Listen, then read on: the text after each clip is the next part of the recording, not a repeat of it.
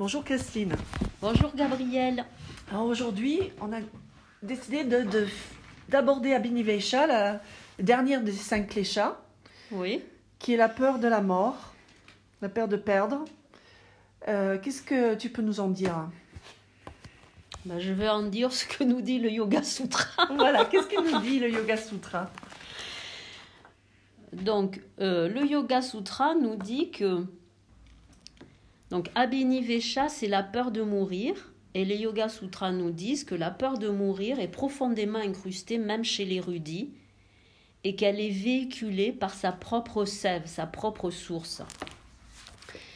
Euh, donc quand il nous dit ça, en fait, il parle évidemment d'une peur existentielle qui est là euh, chez, dans chaque être humain. Mais la peur de mourir, c'est toutes les peurs, la crainte du futur, l'appréhension, l'effroi, la phobie. En fait, moi j'aime bien aussi cette autre définition qui vient de mon professeur Peter Ersnack. Et lui, sa définition, en fait, disons son, sa traduction, son commentaire, c'est l'attachement à la vie connue est parfaitement enracinée et elle coule de sa propre source. Elle est présente même chez l'érudit. Donc en fait, l'attachement à la vie connue, c'est la peur de perdre son installation, la peur de perdre pied. Et quand on a peur de perdre pied, eh bien on s'accroche à ce qu'on connaît. Et ça, ça renforce Asmita. Asmita, je vous rappelle que c'est l'identification, c'est l'ego.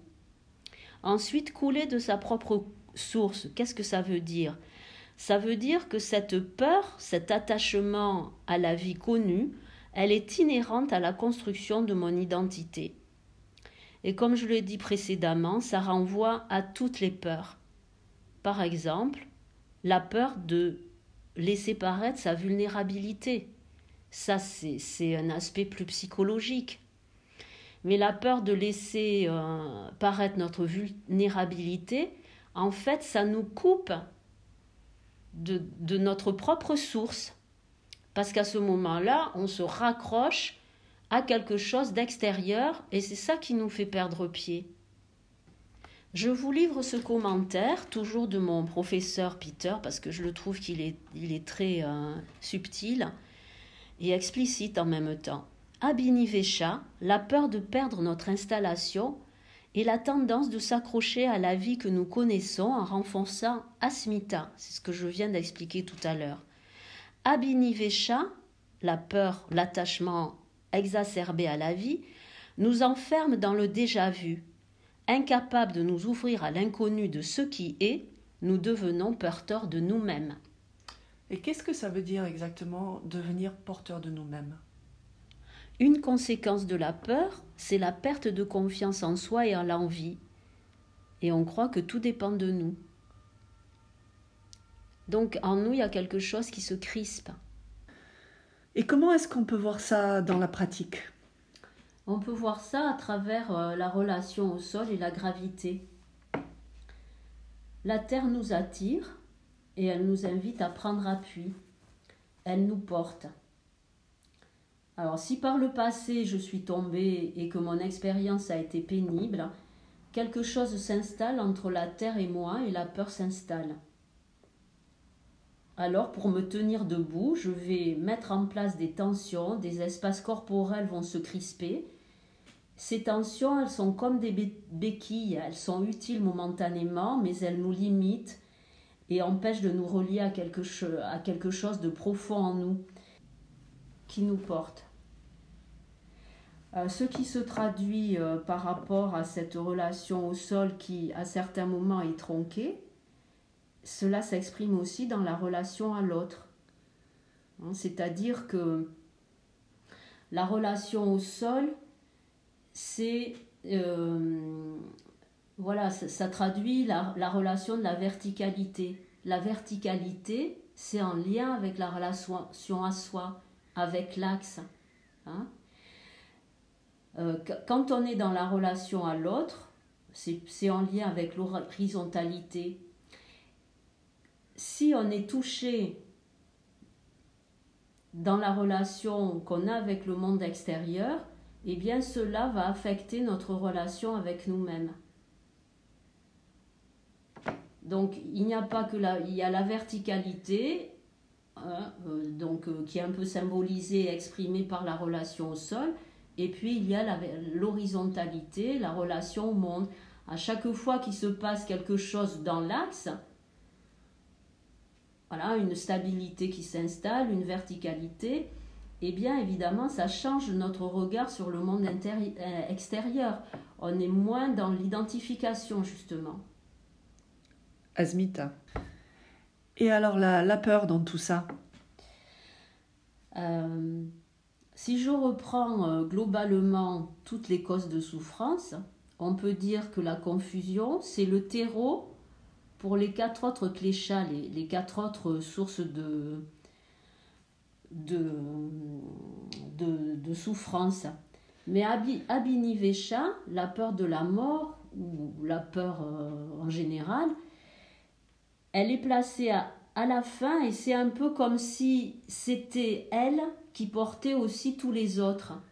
Parce qu'on retrouve la peur dans Asmita, c'est-à-dire euh, l'identification, être identification, oui, l'identification euh, dans, le désir, le désir exacerbé, qui fait qu'il y a, y a comme une peur du manque, et dans le rejet, c'est la peur de la différence en quelque sorte.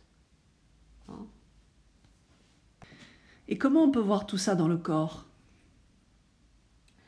Les expressions dans le corps sont diverses et variées, mais par exemple, on peut voir ça au niveau des tensions dans les jambes ou dans le bas du dos.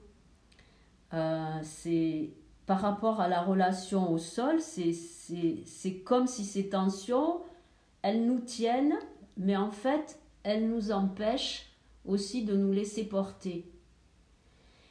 Et euh, ce qui permet de créer un lien très direct avec euh, le sol, c'est justement l'expiration.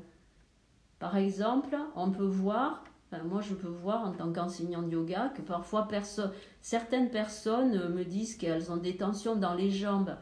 Ces tensions, elles peuvent être liées à des tensions musculaires ou circulatoires. Et c'est très intéressant de les voir en position debout, de les diriger dans une expiration profonde et de voir qu'à un moment donné, ces tensions, elles disparaissent. Pourquoi? Parce que justement, il y a un lien direct des hanches avec le sol qui s'est mis en place. Et, euh, le fait de se, pouvoir se laisser porter permet d'être plus librement debout. Quand on est librement debout, en même temps, on a de la stabilité, une bonne stabilité, mais ensuite, on a aussi de la liberté. Cette liberté intérieure, elle est importante euh, par rapport euh, à ce qui vient dans la vie, c'est-à-dire le fait de, donner une réponse aux stimuli euh, de donner une réponse qui vienne du cœur, qui soit adaptée, et pas de s'appuyer sur notre lien avec le passé. Donc c'est une réponse neuve.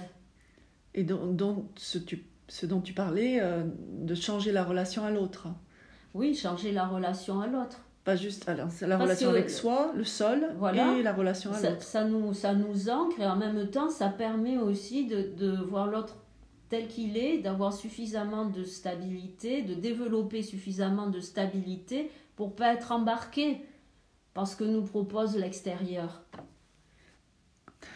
Tu, parles de l'expiration en relation avec euh, le sol. Est-ce que tu peux nous en dire plus?